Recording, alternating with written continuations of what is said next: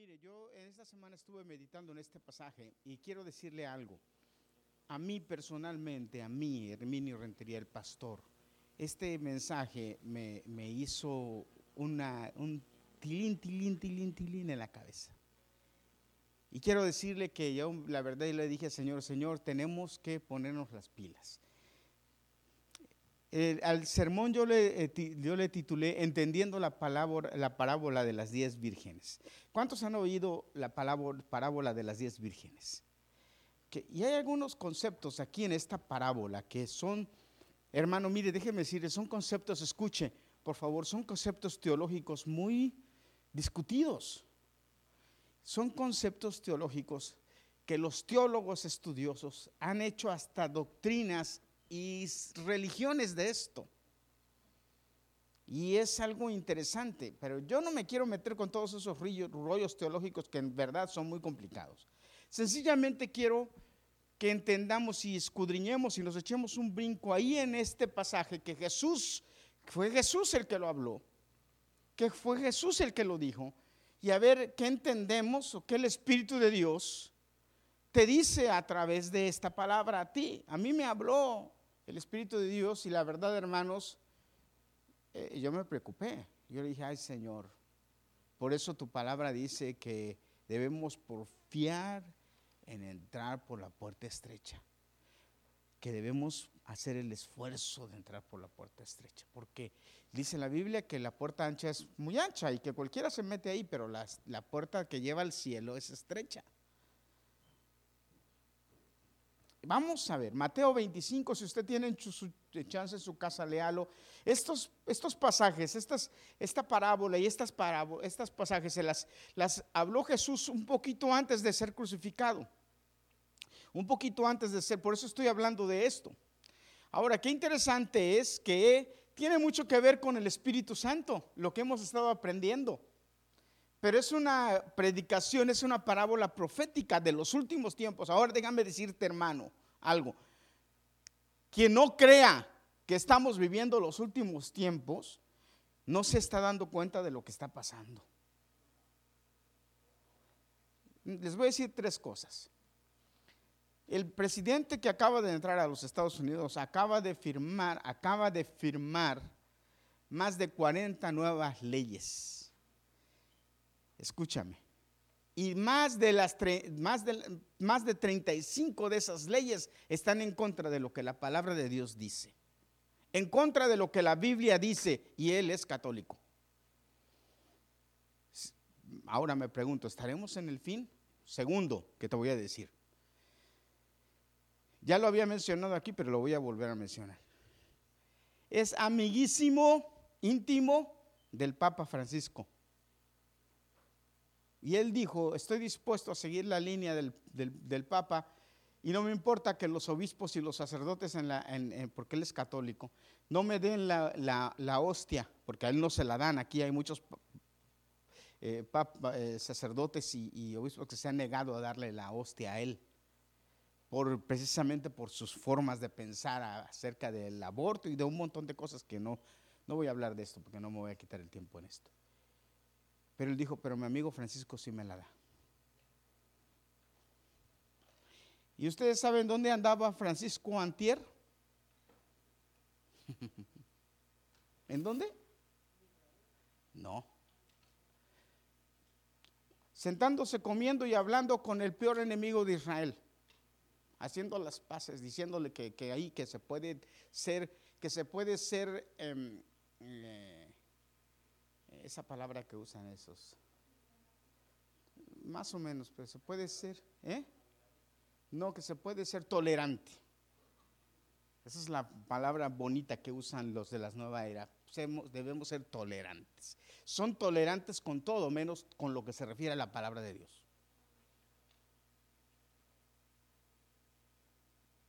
Y, dígame si estoy equivocado, hermano. Eso es mi, mi idea. Pero usted no le puede decir un montón de cosas a muchas personas en la calle. Pero cuando le dice, cuando usted le dice que usted es cristiano, entonces lo acusan de radical. No, no, porque no me permiten a mí decir que yo soy cristiano y que yo no tengo. Yo respeto las decisiones de los demás porque si Dios las respeta, yo las respeto. No las apruebo, es diferente. La respeto. Yo respeto a un homosexual si él decide ser homosexual. A una lesbiana si ella decide ser lesbiana. Yo lo respeto. No estoy de acuerdo, pero lo respeto. ¿De acuerdo? No respeto, no, yo, yo respeto todas las, esas ondas, ideologías que están sacando hoy en día, que yo me quedo así digo, wow, ¿de dónde saca esa mente? Todas, esa mente diabólica, todas esas cosas. Siempre para ir en contra de lo que la Biblia dice. Estamos en los últimos tiempos. Entonces este mensaje es de los últimos tiempos. Y yo quiero que escuches lo que dice la palabra de Dios. Porque de algo tan sencillo, tan común, tan simple, Dios nos enseña varias cosas que nosotros debemos aprender hoy. Y tú, déjame decirte, y yo estamos hoy aquí porque el Señor nos quiere enseñar esto y nos quiere decir, hey, hey, despierta. El tiempo se acerca. Mira lo que dice la palabra de Dios. Ahora, en el Mateo capítulo 25, en aquel tiempo, el reino de los cielos será semejante. En aquel tiempo, cuando le preguntaron a Jesús acerca del fin, hace unos momentos atrás le, preguntaron a Jesús, Jesús, dinos dónde, cuándo va a pasar todo esto. ¿Y qué contestó Jesús, Liliana? ¿Qué contestó? ¿Te acuerdas? Ni eso le corresponde al Padre. ¿Por qué lo menciono? Porque está relacionado con esto. Nadie lo sabe más que el Padre. Y ahorita, ahorita yo le voy a pedir a mi esposa que nos explique algo. Ahorita ella va a explicarles unos detalles muy interesantes acerca de por qué Jesús contestó así. Eh, Jesús no lo sabía. Si, vamos, si, nos vamos al punto teológico de que Dios lo sabe todo, Dios es, Jesús es Dios, bueno, pero hay una razón por la cual Jesús contestó así. Y una razón lógica y legal lógica y legal, que al tiempo del, en el tiempo en que lo dijo era razonable que él contestara así, correcto. La gente le busca tres pies al gato, no las tiene. El gato las tiene cuatro y miren que las tiene bien puestas. En aquel tiempo, el reino de los cielos será semejante a diez doncellas que tomaron sus lámparas y salieron al encuentro del novio y la novia. Dilo conmigo, tomaron sus lámparas y salieron al encuentro. Salieron al encuentro. Ok, fíjate. Cinco de ellas eran prudentes, repite, prudentes. Cinco eran prudentes. Mira, fíjate, la mitad eran prudentes. Cinco. ¿Verdad? Y luego dice, y cinco insensatas. Repite conmigo, insensatas. La otra mitad cinco prudentes y cinco insensatas. Las protagonistas de nuestro pasaje de hoy son diez vírgenes.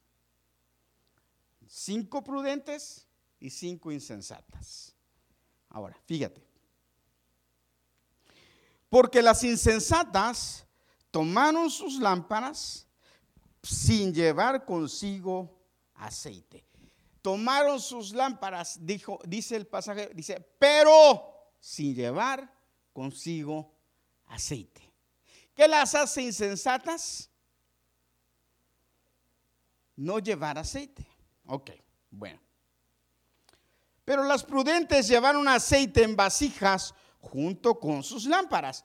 O sea, las prudentes trabajaron un poquito más se preocuparon un poquito más, pensaron un poquito más, se adelantaron a los hechos un poquito más, hicieron planes en lo que iban a hacer, fueron precavidas, fueron sensatas, fueron prudentes. ¿Qué otro sinónimo podemos encontrar? Muchos. Pero al tardarse el novio, a todas, repite conmigo, a todas. A todas les dio sueño, como a veces cuando está predicando el pastor aquí. A todos les dio sueño y se durmieron. Y a medianoche, ¿por qué a medianoche? Wow, a medianoche. No dice a las 11, a las 3 de la mañana, a la medianoche. ¿Por qué a la medianoche? Al final del día, al final. Cuando habla de la medianoche aquí no está hablando de un tiempo específico, está hablando de el final, cuando el tiempo se acabó. Cuando el tiempo llegó a su fin, cuando llegó la hora.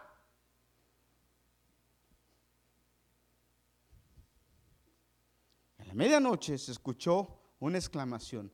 Miren, viene el novio, salgan a su encuentro. Y se levantaron así todas, limpiándose las lagañas y quizá alguno que otro lavaba por acá. Que se le había escurrido y tratando de arreglarse y de peinarse. ¿Y qué fueron lo que hicieron?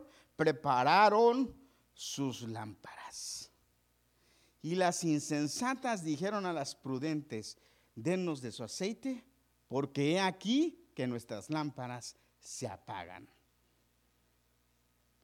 Las prudentes contestaron diciendo, tal vez no hay suficiente para nosotras y para ustedes.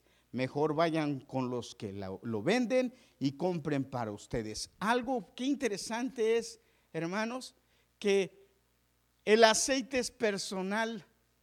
Usted no lo puede agarrar del otro. No espere usted adquirir algo por el del pastor. Ah, el pastor ora por mí. Si, usted piensa que el pastor ora por usted, se amoló.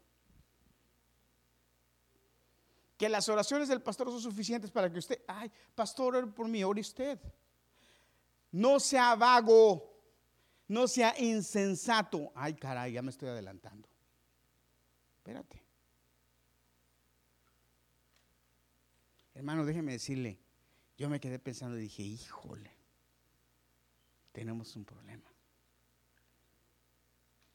Y me preocupé, me preocupé. Porque es verdad que Dios me da muchas bendiciones por la fidelidad de mi esposa. Es verdad que Dios me da muchas bendiciones por la fidelidad de mi hijo y de mi hija. Y es verdad que mis hijos pueden adquirir bendiciones por mí, heredadas por mí. Y es verdad que usted puede recibir bendiciones porque yo soy su pastor, es verdad, sí. Pero la salvación no. La salvación, voltea con el que tenga cerca y dile, la salvación es personal.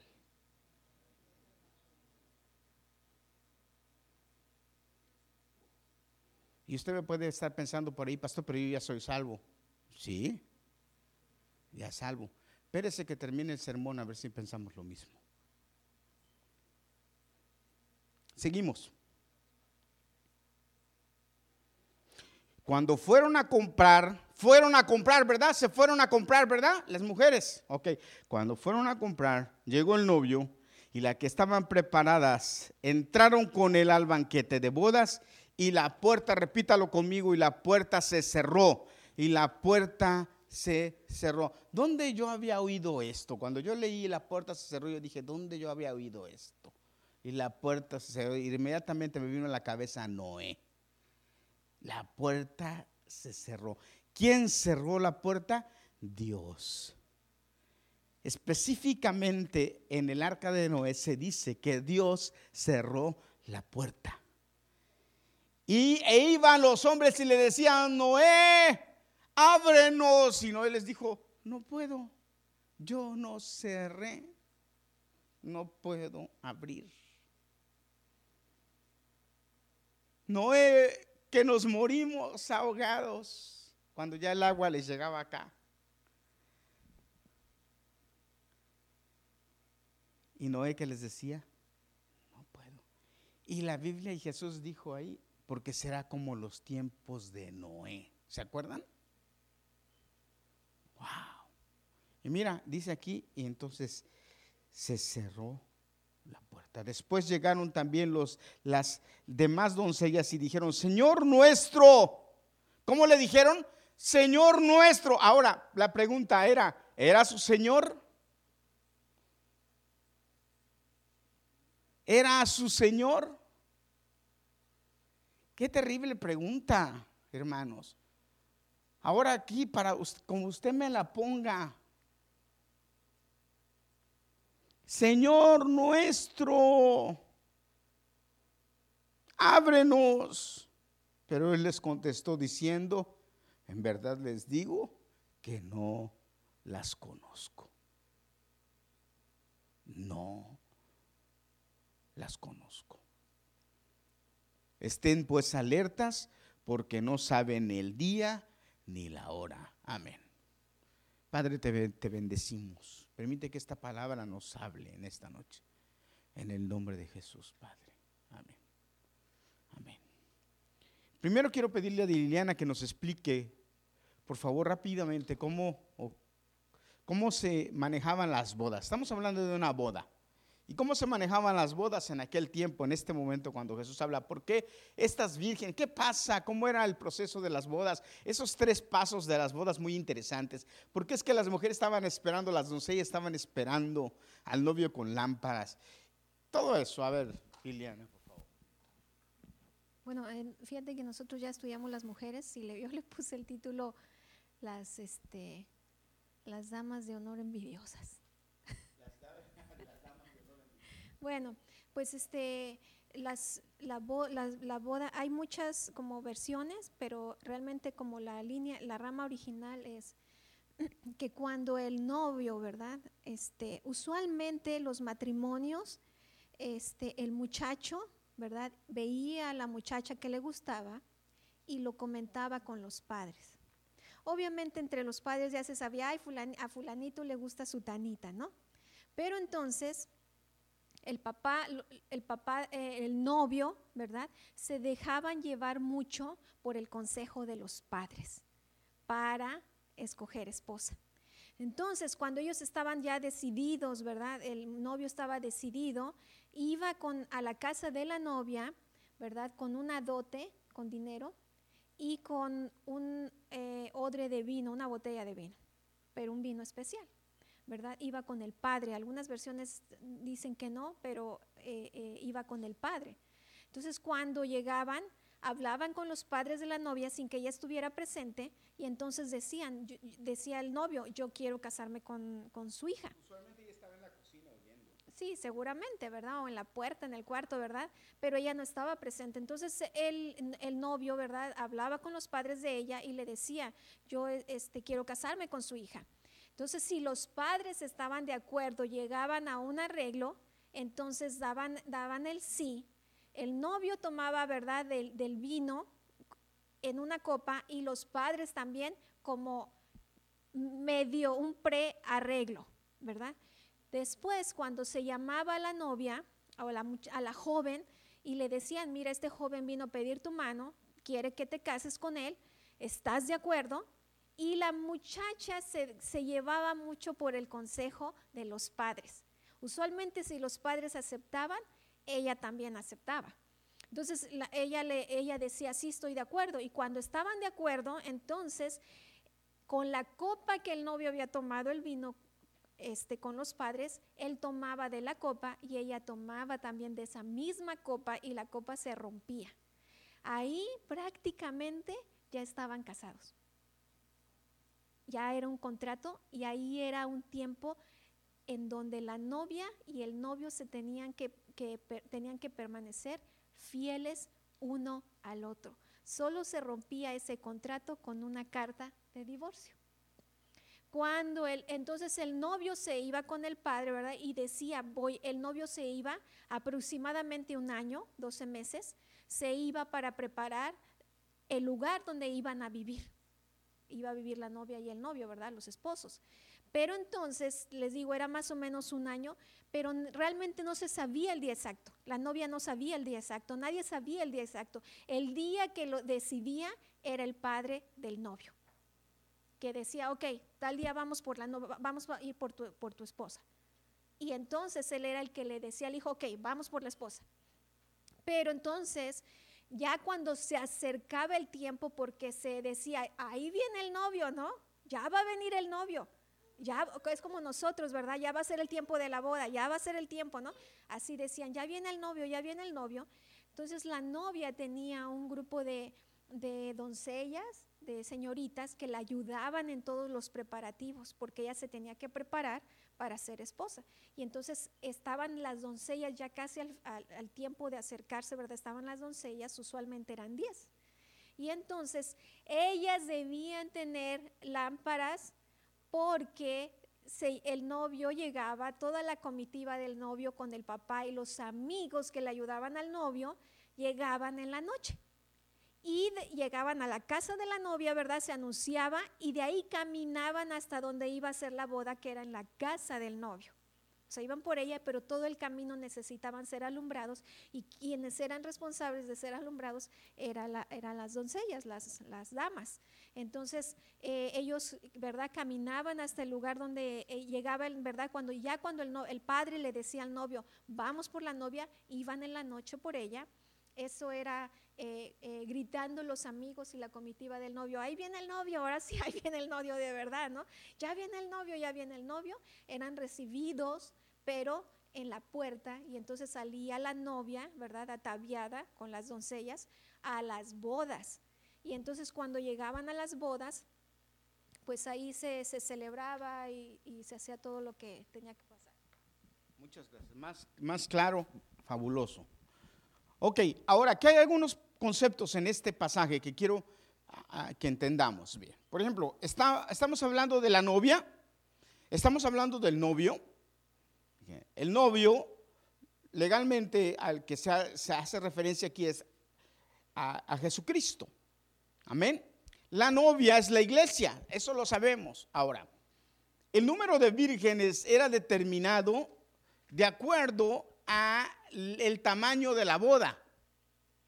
Si la boda era pequeña, pues eran menos vírgenes, pero si la boda era grande, eran más vírgenes. Ahora, ¿por qué Jesús escoge 10? El 10 es el número completo. Y cuando Jesús escoge el 10, Él está hablando de la iglesia en general, de la iglesia completa. Ahora, fíjate qué interesante. Cuando Jesús habla aquí de la iglesia, hermanos, está hablando de la iglesia. Ahora, hay algunas cosas que debemos entender aquí, aunque nos parezcan difíciles de entender. Pero si está hablando de la iglesia universal, de la iglesia de Cristo, bueno, entonces había cinco prudentes y cinco imprudentes, aún en la iglesia.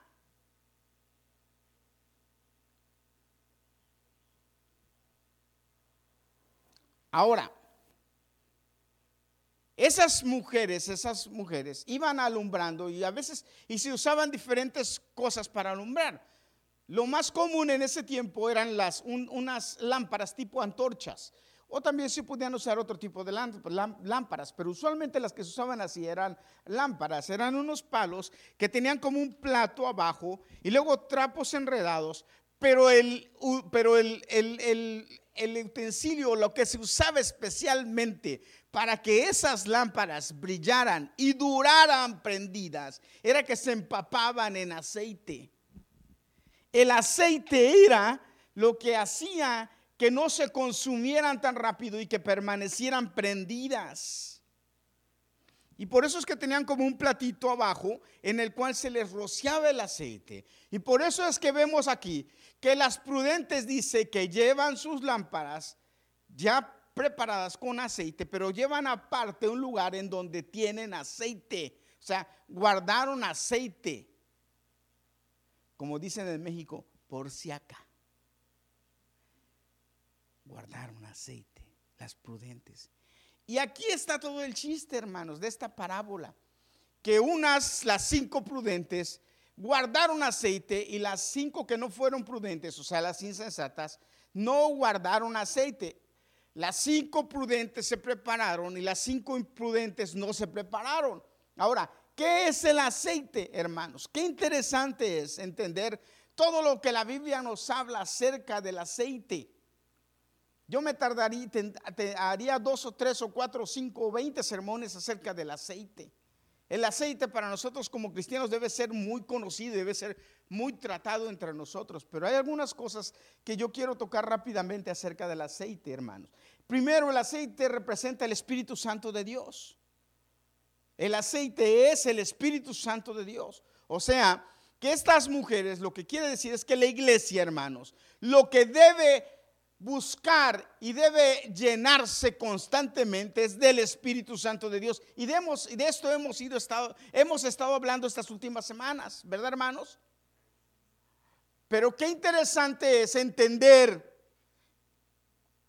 qué tan importante es buscar la llenura constante, repítelo conmigo, llenura constante del Espíritu Santo. ¿Sabes qué tan importante es esto, hermano? Te voy a decir nada más esto, escúchame. ¿Sabes quién resucitó a Jesús de los muertos? El Espíritu Santo, dice la Biblia, que fue el que resucitó a Jesús de los muertos. Ahora, cuando Jesús murió en la cruz, ¿él estaba lleno del Espíritu Santo? Sí, hermanos. Y por eso pudo resucitar. El Espíritu Santo lo resucitó.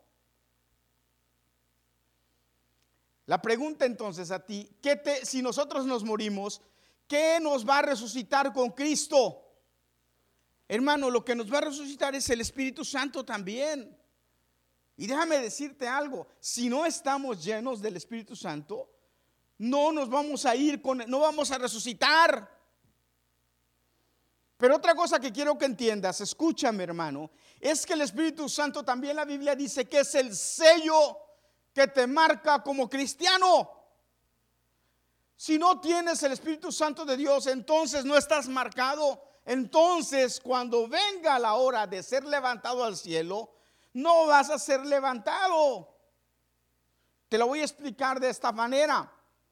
Cuando el pueblo de Israel, allá en el tiempo que iban a salir de Egipto, el Señor los mandó a que hicieran la Pascua y que pusieran la sangre en los dinteles de la puerta. Esa sangre, hermano, en los dinteles de la puerta, era la marca que evitó que el ángel de la muerte entrara a la casa y matara al primogénito. Nosotros vivimos en una vida espiritual que es por marcas. Y lo que nos marca y los hace diferentes no es otra cosa, sino el Espíritu Santo en nosotros. No te marcan tus buenas obras, hermanos, porque nuestras buenas obras, dice la Biblia, que no son nada delante de Dios. No nos marca el llamarnos cristianos. No nos marca nada, lo único que nos marca realmente es tener a Dios en nosotros, el Espíritu Santo de Dios en nosotros, manifestado, vivo, activo, que se vea, que se muestre, para que cuando tenga que activar, sea activado y funcione. Si no, vamos a tener problemas. El Espíritu Santo es muy importante, mira, desde el principio desde el principio es un símbolo de poder, es un símbolo grande que nosotros debemos entender que en nuestra vida tiene que accionar y que tiene que trabajar y tiene que hacernos diferentes. Porque si no nos hace diferentes, hermanos, entonces la verdad no estamos en nada.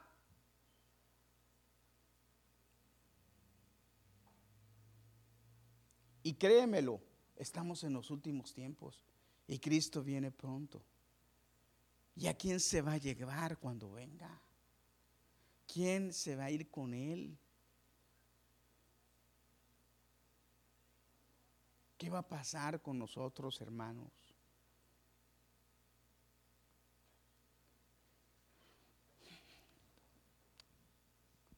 Quiero leerte algunos mensajes, algunos pasajes de la palabra para que entendamos algunas cosas que se hablan del Espíritu Santo y que las entendamos. Mira. Yo no tengo tiempo de leer todas las citas bíblicas, pero si tú quieres anótalas para que después las leas. Primera de Samuel 16, 13. habla cuando Samuel, cuando el, profeta Samuel fue y ungió a David, ¿se acuerdan? Fue y lo ungió a David. Ahora, ¿de cómo lo ungió? Con aceite. ¿Qué significa? Ya les dije el aceite, el Espíritu Santo. Ahora, fíjate, dice la Biblia que cuando él llegó y lo ungió, en medio de sus hermanos aquel día, dice que desde ese momento el Espíritu de Jehová vino sobre David y ya no se separó de él. Ahora, qué interesante, hermanos, es que cuando el Espíritu de Dios llegó sobre David, cayó sobre David, David empezó a hacer un montón de cosas sobrenaturales. ¿Ustedes creen que no fue sobrenatural que él pudiera, un joven como David, pudiera matar a Goliat con esa puntería? Fue el Espíritu Santo el que le dio esa habilidad que matara leones y que matara y que matara osos para quitarle las ovejas de su padre. Oiga, ¿cómo lo podía hacer? Porque tenía el Espíritu Santo de Dios. No había otra razón. Y David hizo todo lo que hizo después de que fue ungido y lleno del Espíritu Santo de Dios.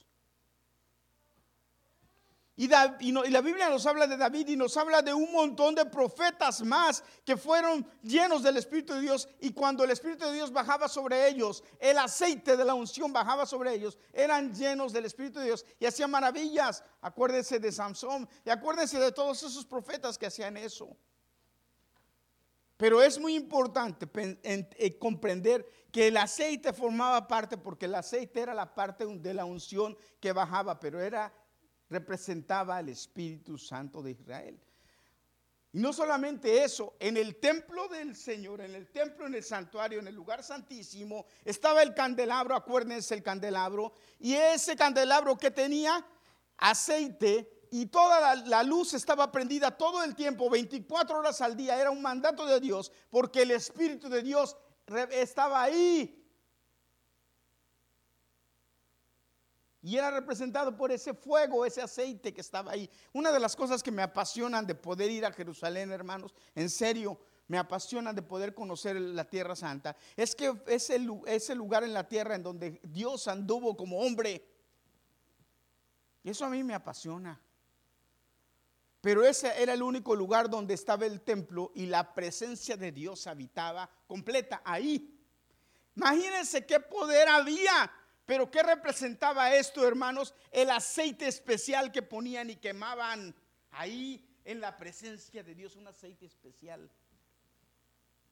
Y solo los sumos sacerdotes entraban y estaban ahí. Levítico 24, 2, manda a los hijos de Israel que traigan para el alumbrado aceite puro de oliva, machacadas, para hacer arder las lámparas continuamente, porque la presencia de Dios estaba ahí. Ustedes saben, antiguamente las aceitunas se ponían en un, en un lugar grande de, piedra y entonces con otra piedra se, machacaban y por unos orificios salía aceite puro de oliva. Y ese aceite era el que se usaba. Pero hermanos, qué curioso es que todavía el aceite se sigue usando hoy en día. Y Apocalipsis, en Apocalipsis todavía se habla de ese mismo aceite. O sea, que el aceite en toda la Biblia está representando el Espíritu Santo de Dios, porque el Espíritu Santo de Dios tiene ese, es, es, esa representación en toda la palabra tan importante, pero ese mismo Espíritu de Dios es el que está con nosotros ahora y el que tiene que ser activado con nosotros ahora todos los días, porque es el que nos da vida. El aceite se usa como medicamento para sanar todavía cuando yo me enfermo del estómago, los niños se enferman del estómago, o la misma Liliana se enferma del estómago, nos, nos da aceite de oliva con un poquito de limón para quitarle el saborcito, ¿ah? Y, qué más le pones? Y un poquito de sal para que te asiente el estómago cuando te enfermas del estómago. Antiguamente ya no se usa tanto, pero si lo, usaran hoy todavía, cuando te golpeas o tienes heridas, también el aceite de oliva te cura. El aceite de oliva te sana. También el aceite se usaba anteriormente para limpiarte físicamente cuando te ensuciabas con el aceite te limpiabas. De hecho, el jabón es base de aceite. El jabón que usamos para lavarnos hoy en día. Pero eso mismo debes entender tú y yo, que es el Espíritu de Dios lo que hace en nuestros cuerpos. Por eso es que debemos llenarnos diario, porque el aceite nos sana, el aceite nos cura, el aceite quita nuestras enfermedades, el aceite nos quita lo sucio, el aceite nos hace todo. El Espíritu de Dios está para eso. Y nosotros debemos echar mano del Espíritu de Dios todos los días para eso, para limpiarnos, para sanarnos, para, justificarnos, para acercarnos a Dios. Todos los días, hermanos, usted y yo debemos hacer eso. Debemos hacer uso de lo que tenemos y engrandecerlo. Y no se nos debe olvidar también que el Espíritu Santo o el aceite también ha hecho algo en nosotros. Y esto es lo más importante.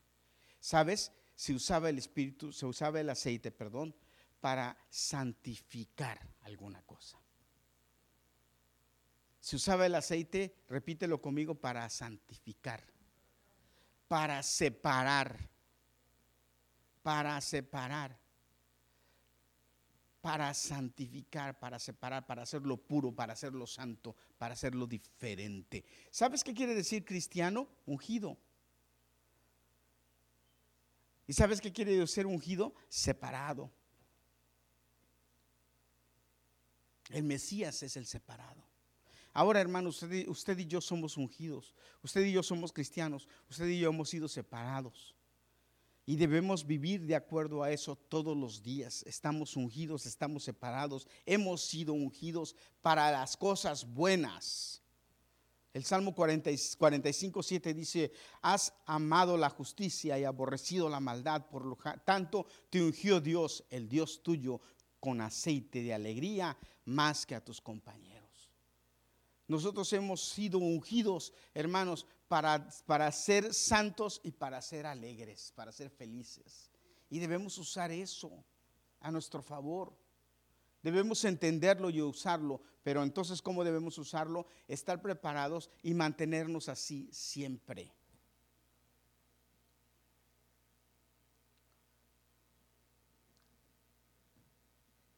Porque el Espíritu de Dios nos unge y nos limpia nos aparta y nos santifica con un propósito. Y hermano, ¿sabe cuál es el propósito final? Entrar al cielo. Entrar al cielo llegar al reino de Dios, llegar al cielo.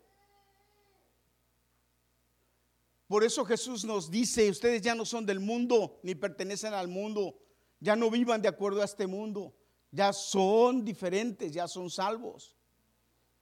Ahora voy a, voy a, voy a, entrar de lleno a, este pasaje de las diez vírgenes. Fíjate, ya dije que las diez vírgenes representan la totalidad de la iglesia.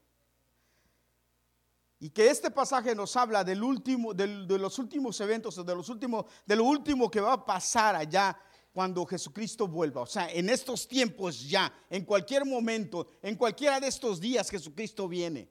Hermano, ¿cuánto cree que Jesucristo se tarde? No sé, cinco años, no sé, diez años, no sé. ¿Cuánto se tardará Jesús en venir? No sé, hermano, pero la cosa está dura. Y Jesucristo viene pronto. Pero ya sea que venga cuando estemos vivos o muramos primero, lo que sí me interesa es que estemos seguros de que cuando la trompeta suene, el Espíritu Santo, escucha lo que te voy a decir, el Espíritu Santo nos levante. Y no es suficiente ser cristiano. Ay, pastor, no es suficiente ser cristiano. No, aquí está la parábola. Te voy a explicar. Escúchame con atención. Eran diez vírgenes, ¿verdad? O sea, la iglesia. Ok, ahora, pregunta. ¿Las diez estaban invitadas a la boda? Sí, no nada más invitadas, eran parte esencial de la boda. Eran, ay Señor Jesús, eran líderes que iban a, su trabajo era alumbrar guiar, enseñar. ¿Cuál es nuestro trabajo? Alumbrar, guiar, enseñar. Hermano, perdóneme hermano, hermana. Pero nosotros a quién alumbramos, a quién enseñamos, a quién le hablamos de Cristo, si ni siquiera nuestra familia nos cree.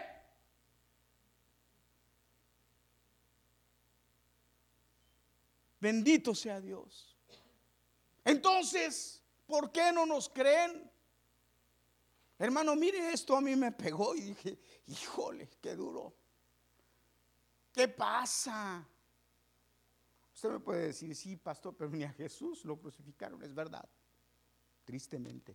Pero debemos porfiar a entrar por la puerta estrecha. Debemos hacer todo lo que esté de nuestra parte. Si ya los necios no quieren escuchar allá a ellos, hermanos, pero nosotros debemos enseñarles nosotros que somos llenos del Espíritu de Dios y que Él está con nosotros y que Él nos responde y que Él actúa porque nosotros somos parte de Él. Que hemos, hemos sido llamados y somos escogidos y estamos de acuerdo, caminando de acuerdo a lo que Él quiere con nosotros. Eran escogidos, líderes, Ahora, fíjate hermano, qué interesante es, escúchame. Llegaron los líderes y llegaron, no nada más eran líderes y eran de la iglesia, sino tenían también lámparas, o sea, también alumbraban. Los, las diez alumbraban, ¿verdad? Pero aquí está el detalle, como dice Cantinflas. ¿Qué clase de luz tenían? ¿Luz del Espíritu Santo o luz propia?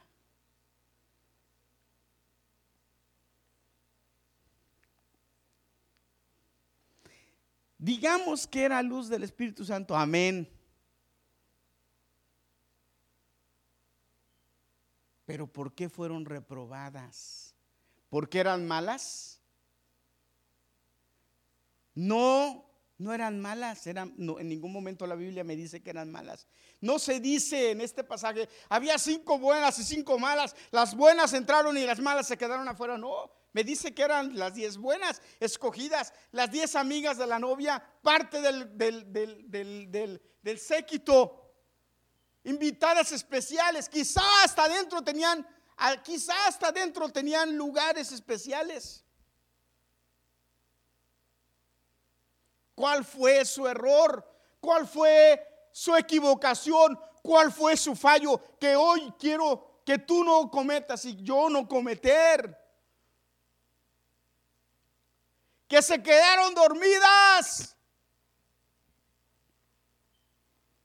No, porque las 10 se quedaron dormidas. Por eso yo no le digo nada cuando se queda dormido en la iglesia aquí cuando estoy predicando. Que la despierte el Espíritu Santo. Y si el Espíritu Santo no la despierta, pues ya. A lo mejor él la durmió. Gloria a Dios. ¿El problema fue que se quedaron dormidas? No, se quedaron dormidas todas. ¿Qué me enseña esto, hermanos? Que en el, el camino de Cristo, el camino de este, es un camino largo, es un camino cansado, es un camino difícil y que va a haber momentos en que vamos a estar cansados y que vamos a haber momentos en que quizá podemos estar adormilados. Quizá va a haber momentos en que vamos a decir, hoy otra vez tengo que ir a la iglesia. Quizás sí.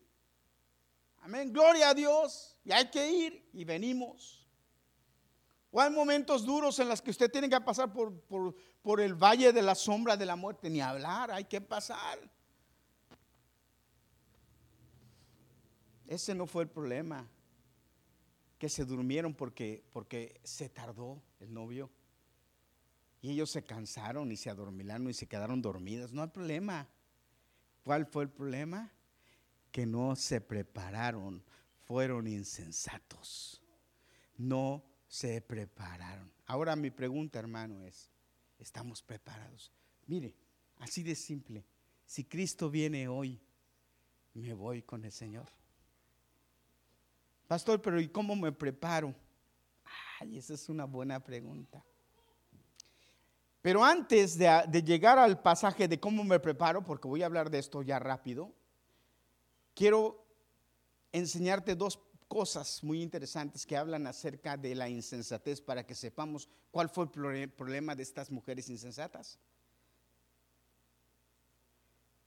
Yo busqué en el diccionario qué es insensato y, me, y me llamó la atención algunos sinónimos de insensato. Si alguien puede buscarme en Google ahí los sinónimos de insensato y, y, cuando usted lea por qué estas mujeres fueron insensatas, yo dije, wow,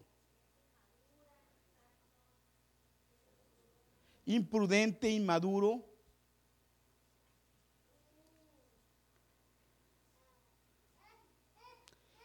Pero mire lo que dice la Biblia en Proverbios 19:3. Escúcheme, hermano. Un insensato. La insensatez, fíjate, lleva al hombre al extravío. O sea, la insensatez hace que el hombre se pierda.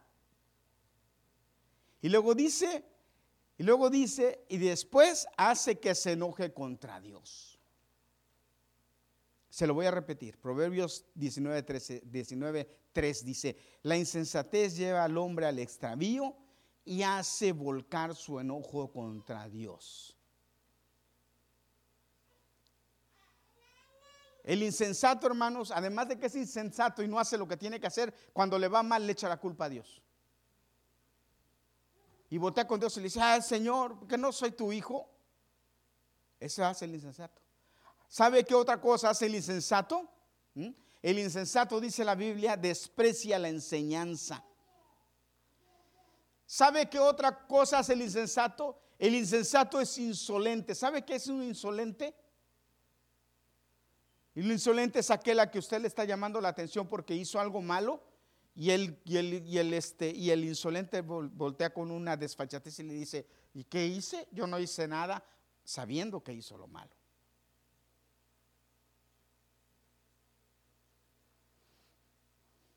Pero hay otra palabrita que describe a un insensato. ¿Y sabe cuál es? Que a mí me llamó mucho la atención. El insensato es confiado, se confía. A mí me encanta el fútbol y los deportes. Y esta es una palabra, hermano, que me encanta en el fútbol y en los deportes. Lo he visto en el fútbol, lo he visto en el box, lo he visto en el básquetbol, lo he visto en muchos deportes. Deportistas insensatos. Y les voy a contar la última experiencia que tuve con esto insensato. Se los voy a contar rápidamente. Hace unos meses atrás jugaron las semifinales del fútbol mexicano, dos equipos, Cruz Azul y Pumas.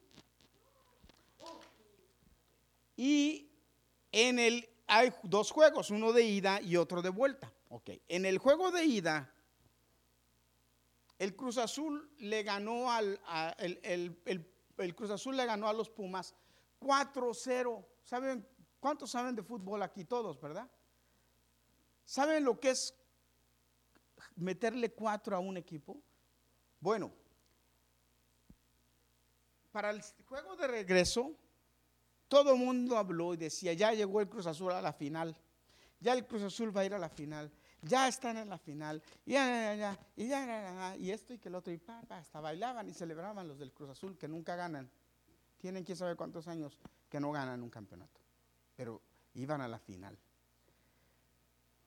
Es más, hasta en México se inventó un, verbo que se llama cruzazulear. ¿Sabe qué significa cruzazulear? Y, y, lo, registraron. Está, la Real Academia de la Lengua Española lo registró como un verbo, cruzazulear. ¿Sabe qué quiere decir cruzazulear? El colmo de la insensatez. Ganaron 4-0. ¿Sabe qué difícil es que un equipo después de que le ganaron 4-0 vaya a otro partido y pueda remontar? Ok, el detalle aquí es que el otro equipo tenía más que meter cuatro goles. Y con eso, como el otro equipo que eran los Pumas había quedado en la tabla arriba, le ganaba. Pero con un gol que metiera Cruz Azul, entonces el Pumas tenía que meter seis goles. Era imposible. Un gol tenía que meter en el juego de regreso. Pero ¿qué cree que hizo el Cruz Azul? Fue insensato, se confió. Fueron insensatos y se confiaron. Lo primero que hizo el técnico fue sacar a su portero estrella.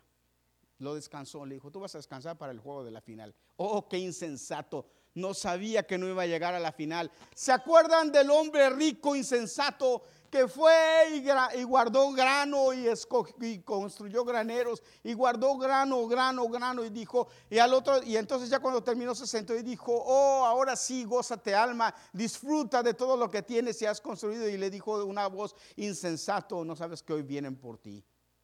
nada te va a servir todo lo que hiciste. ¿Se dan cuenta de lo que significa insensato? ¿Sabe por qué las vírgenes se quedaron por insensatas? ¿Qué forma de engañar del diablo de robarte la salvación? Por eso es que debemos estar alertas, listos, llenos del Espíritu Santo de Dios. No te creas que las tienes ganadas todas. Cuida tu salvación. Llénate de Dios todos los días. Ay, Dios tenga misericordia de nosotros. ¿Ya, hijo? Dios tenga misericordia de nosotros. Llegó el Cruz Azul y lo primero que hizo fue sacar a su portero. Y luego sacó a unos cuantos jugadores que eran claves para el siguiente partido. Llegaron al siguiente partido, no hermanos, llegaron al, siguiente juego y cuando llegaron el Pumas le metió cuatro goles. Cuatro goles. Y faltaban 20 minutos para que terminara el partido y llevan 4-0 y el Cruz Azul. Es más, el Cruz Azul perdió desde que le metieron dos. Desde que iban 2-0, ellos dijeron ya perdimos y les metieron otros dos y perdieron. Perdieron el partido. Sin embargo, el Pumas, cuando oyeron que ellos habían sacado a su portero porque decían ya tenemos el juego ganado, los del Pumas dijeron vamos a ganarles. Y se armaron y se prepararon y llegaron listos para ganarles y les ganaron. Y entonces dicen en México que esa fue la peor cruz azuleada. ¿Saben por qué perdió Goliat con David? Porque David tenía el Espíritu de Dios, claro, y David fue usado por el Espíritu de Dios, pero Goliat perdió también porque se confió. Le dijo, tú eres un perro, vienes a mí con... ¿Tú crees que yo soy un perro, vienes a mí con piedras? ¿Qué te pasa? Te voy, a, te voy a matar, vas a ver. Porque lo vio y lo menospreció. Hermanos, nosotros no debemos ser insensatos. Nosotros debemos valorar lo que tenemos y aprender que si Dios nos dio el Espíritu Santo es para mantenerlo vivo para que nos mantenga bien lubricados, para que nos mantenga vivos, para que nos mantenga santos, para que nuestra luz no se apague, para que nuestro fuego siempre esté dando calor y para que nuestro fuego siempre pueda apagar los dardos del enemigo, para que nos dé fuerza para trabajar y nos haga gratos delante de Dios. Dios nos dio el Espíritu Santo para eso.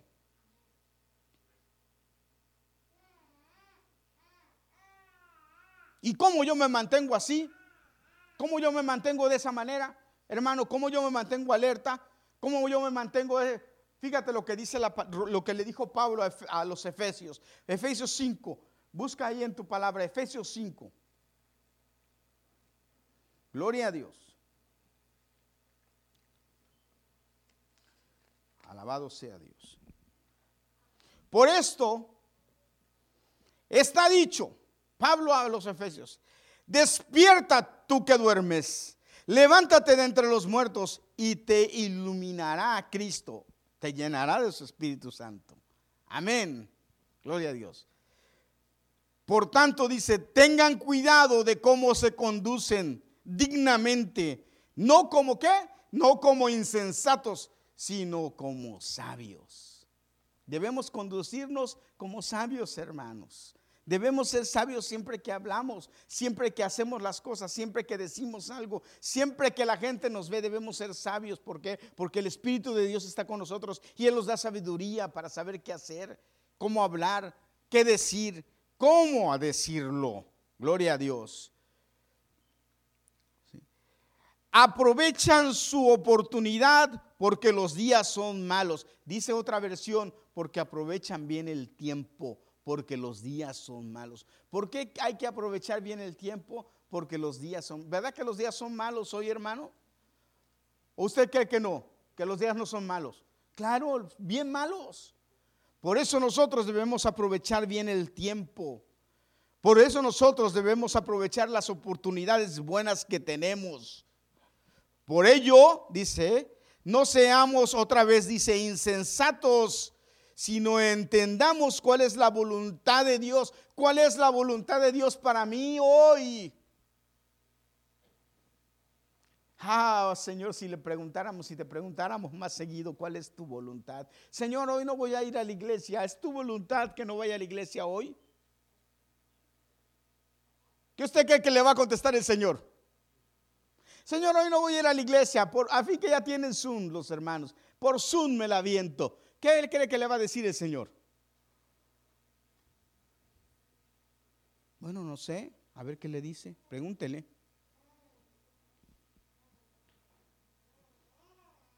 No sean insensatos, sino entiendan cuál es la voluntad de Dios. Ah, no, pero el insensato se enoja porque dice, ay, pastor, se enoja. ¿Sí o no? ¿Sí o no, hermano? Diga hermano. A mí me va a decir, ay, pastor, pero en la casa me van a decir, pastor, ay, ahora sí nos regañaste. Sí, pero yo también me regañé. A mí me, déjeme decirle, a mí me, yo me quedé así dije, ching. Claro que en lo que me toca, en lo que me va a mí. Pero créame, hermano, es que estamos en los últimos tiempos y yo digo, Señor, ahora sí que como los apóstoles le dijeron a Jesús, Señor, ¿y entonces quién se va a salvar? Y eh, entonces Jesús les contestó, esfuércense para entrar por la puerta estrecha. Hermano, si lo fácil, si lo, si lo, si, perdón, si lo que vale la pena se hiciera fácil, hermanos, cualquiera lo haría. Y déjeme decirle, ir al cielo es para valientes. Ir al cielo es para valientes. Por ello, no sean insensatos, sino entiendan cuál es la voluntad de Dios y no se embriaguen con vino, porque en esto hay desenfreno, sino sean llenos del Espíritu Santo. ¿Cómo, cómo ser llenos del Espíritu Santo? Hablando entre ustedes con salmos, himnos, cánticos del Espíritu, cantando al Señor en sus corazones, dando gracias a Dios Padre en todo tiempo, a favor de todos los hombres, en el nombre de nuestro Señor Jesucristo. Sométanse unos a otros en el amor de Cristo. Amén.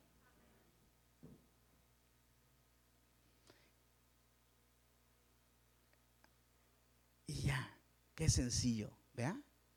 Pastor, es que es difícil. No, sométete uno a, sométete a tu hermano. dejemos las contiendas y las decisiones que no nos llevan a nada. Dejemos de perder el tiempo en tonterías y en chismes y en cuentos que no nos traen nada bueno y dediquémonos a lo bueno. Dice la Biblia en otro pasaje, si hay algo bueno, si hay algo digno, si hay algo eh, eh, hermoso en lo que hay que pensar, en esto piensa.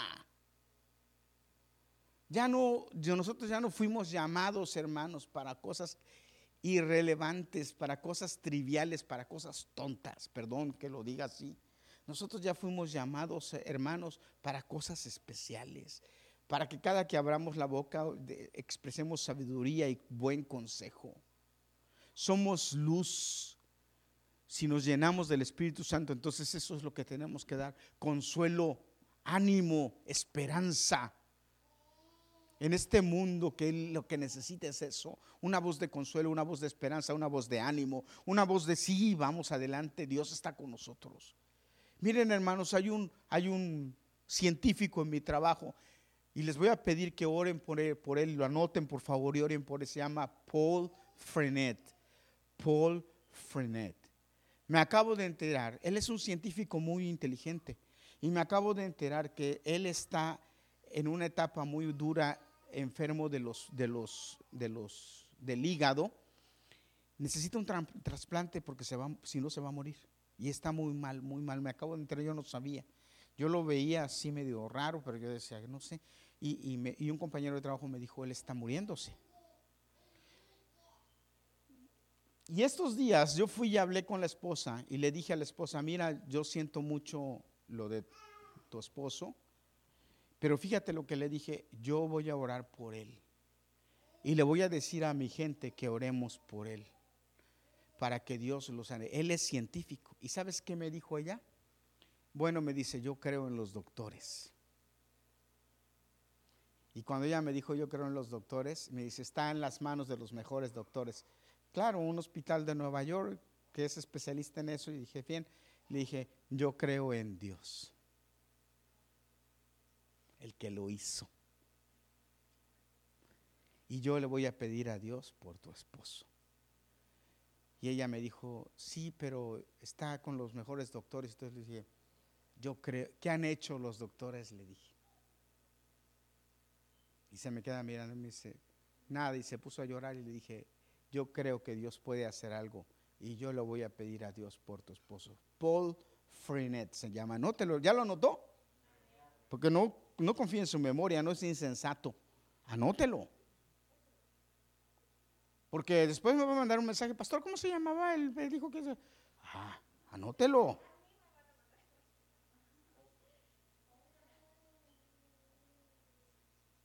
Mire,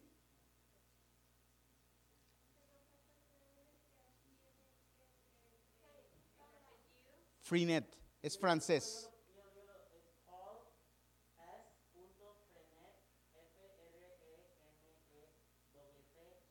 ¿Tú lo viste ahí? Él está enfermo. Y él, y él es una persona muy buena persona.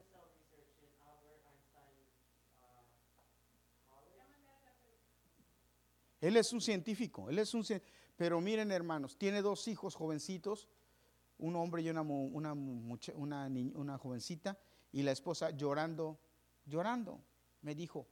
Pero entonces yo me quedé así, dije, Dios puede sanarlo. Ahora, si después él reconoce o no reconoce, no me interesa. Pero nosotros estamos hechos, llamados a eso, a darle esperanza a la gente. Y, sin miedo decirle, Dios tiene poder para sanarlo. Y yo le dije a los, a los hijos de ellos, yo estoy orando por tu papá. Oh, muchas gracias. Yo le estoy pidiendo a Dios por tu papá. Que sepan por eso, pero fuimos llamados a eso, a dar. Jesús, miren, él dice la Biblia en la profecía, el Espíritu de Dios está sobre mí para qué? Para consolar, para sanar, para dar libertad a los cautivos. Hermanos, Dios nos dio el Espíritu de Dios para eso. Y la mejor manera de que el Espíritu de Dios se active en nosotros es dándolo. Y cuando nosotros lo damos, entonces cuando Jesús venga nos va a encontrar haciendo así. Y no va a haber problema con nosotros, ¿verdad hermano? ¿Me, entiende? Pero hay que hacerlo. Hay que hacerlo. Hay que aprovechar el tiempo. Es verdad, va a haber momentos en que estemos cansados.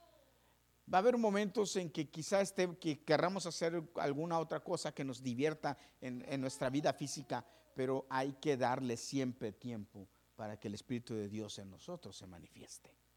Y más cuando se necesita.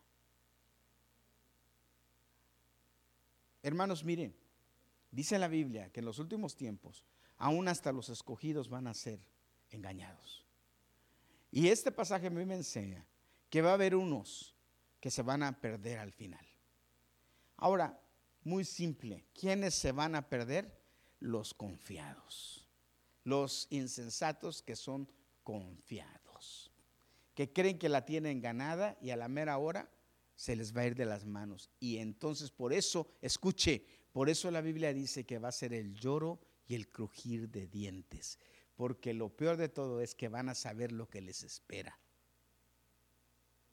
Porque sabes qué, hermano, una vez que se cerró la puerta, ya no se va a abrir. Ya no se va a abrir. Y qué triste es, qué triste va a ser, hermanos, que venga el rapto. Escuche, que venga el rapto y que haya cristianos que vengan a la iglesia y que digan, es que yo me quedé porque los va a ver. Pero sabe, escúcheme algo, yo no voy a estar aquí para verlo.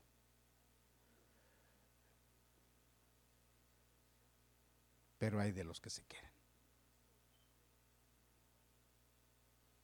y se van a quedar. A lo mejor no porque fueron malos. A lo mejor no porque eran tan pecadores o pecadores, sino porque fueron insensatos. Entonces yo le pregunto, ¿usted cree que un insensato no se va a salvar? Bueno, mire, eso es lo que la Biblia me enseña. Eso es lo que la Biblia me enseña. A mí me enseña que esas cinco no entraron. Y le gritaron y le dijeron, ábrenos. Y él les dijo, no las conozco, no sé quiénes son. ¿Qué, qué cosas, no? Estaban en el, en el, en las líneas de honor de la boda y no sabes. ¿A cuánta gente que fue a tu boda tú no conocías? ¿Cuántos de los que fueron a tu boda tú no conocías? Porque a mi boda fueron algunos que yo no conocía y Liliana, en nuestras bodas Liliana no conocía a algunos porque eran familiares míos y, conocidos de ella que a lo mejor no conocía.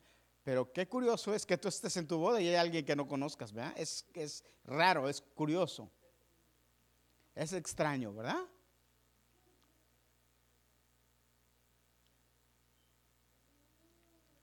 Debemos, ¿sabes qué, hermano?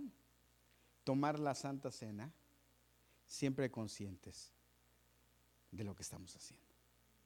De que Cristo es el que va a venir a dárnosla. Ahora, ¿nos la dará? ¿O nos dirá, como le dicen los, sacerdotes estos al, al presidente, a ti no te la doy? No la mereces. Híjole, ¿verdad? Por fiat, por fiat, entrar por la puerta estrecha. Hermano, venga. Si tiene que ponerse a cuentas con Dios, venga. Y dígale, Señor, aquí estoy. Yo espero, en, confío en Dios que esta palabra le haya hablado y que estemos listos. Yo quiero invitarle a que hagamos una línea así.